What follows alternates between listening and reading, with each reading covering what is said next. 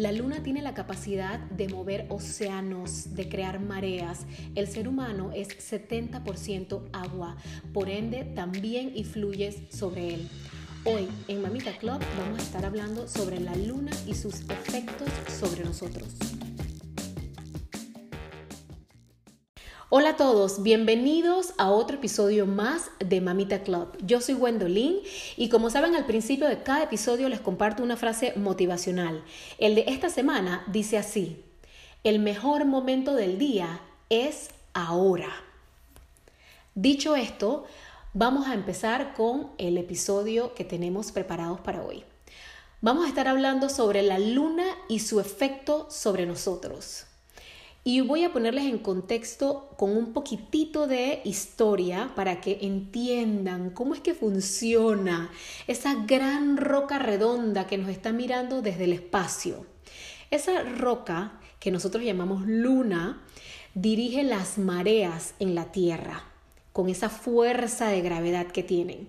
Ahora voy a necesitar que utilicen su imaginación para que entiendan esto que acabo de mencionarles con este ejemplo, esta analogía Em, que les voy a poner.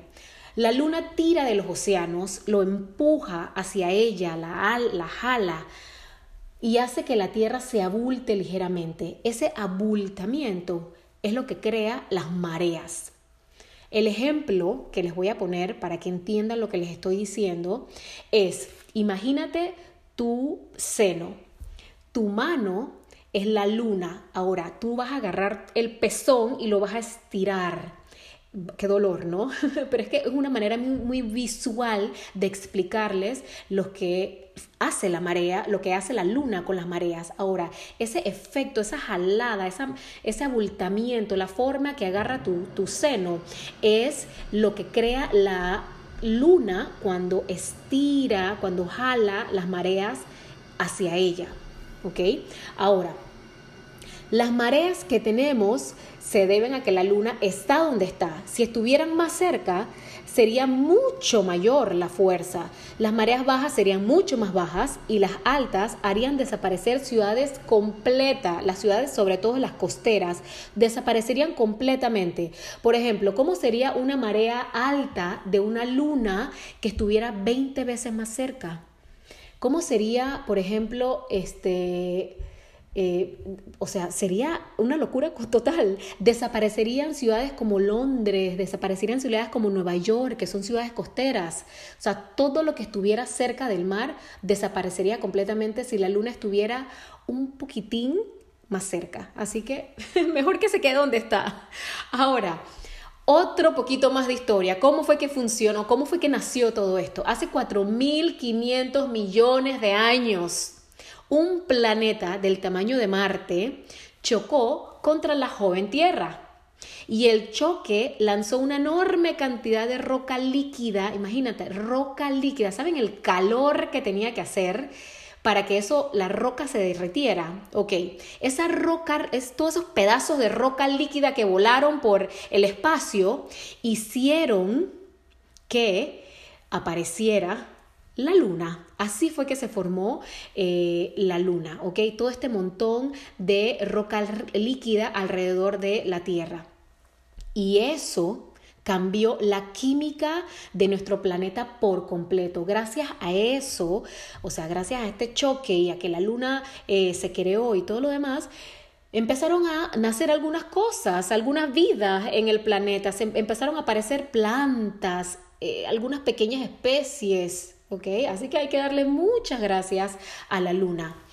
Los hombres antiguos la reverenciaban y muchas culturas crearon a su alrededor leyendas como la del hombre lobo y, y, todas esas cosas. Por ejemplo, en México yo personalmente fui a la pirámide de la luna es imponente ver con tus propios ojos subir esa pirámide roca por roca. Yo tuve el placer y la bendición de subir la pirámide de la luna que hicieron, em, que, hizo, que hicieron estas culturas eh, ancestrales en México eh, a este astro maravilloso. Entonces, si cosas, eh, cosas no, generaciones tan importantes veneraban a la luna, ¿cómo nosotros no vamos a, a, pensar de que esto puede tener algún efecto sobre nosotros?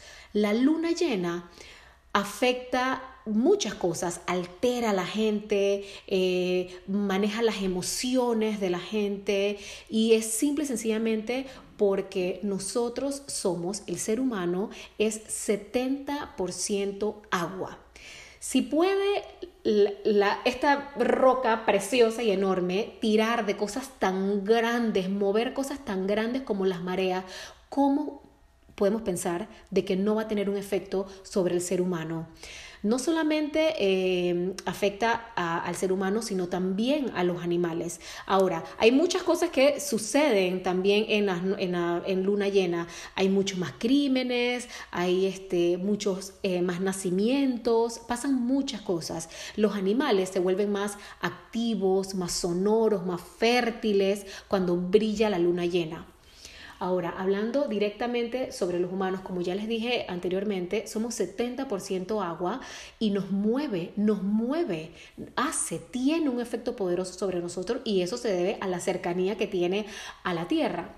Así que es importante tomar en cuenta algunas recomendaciones para eh, hacer planes y actividades y que estemos en sincronía con las fases de la luna, no solamente con la luna llena y para que todo fluya mejor. La verdad es que te vas a, te vas a dar cuenta de que cuando tú utilizas todas las alineaciones planetarias, no es un planeta la luna, pero si tomamos todo lo que está sucediendo arriba en el cosmos y lo utilizamos a nuestro favor, las, las cosas fluyen muchísimo mejor.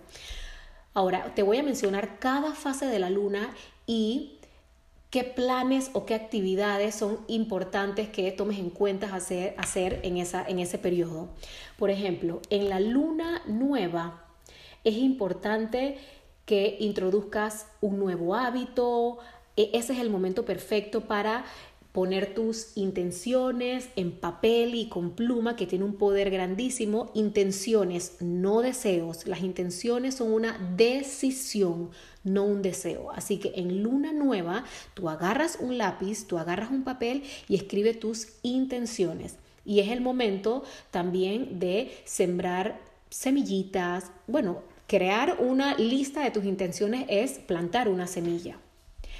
En luna creciente, que es dos, tres días después de la luna nueva, cuando la luna está creciendo. En la luna nueva, regresando de vuelta al tema la luna nueva, no se ve, la luna está, el cielo está completamente oscuro.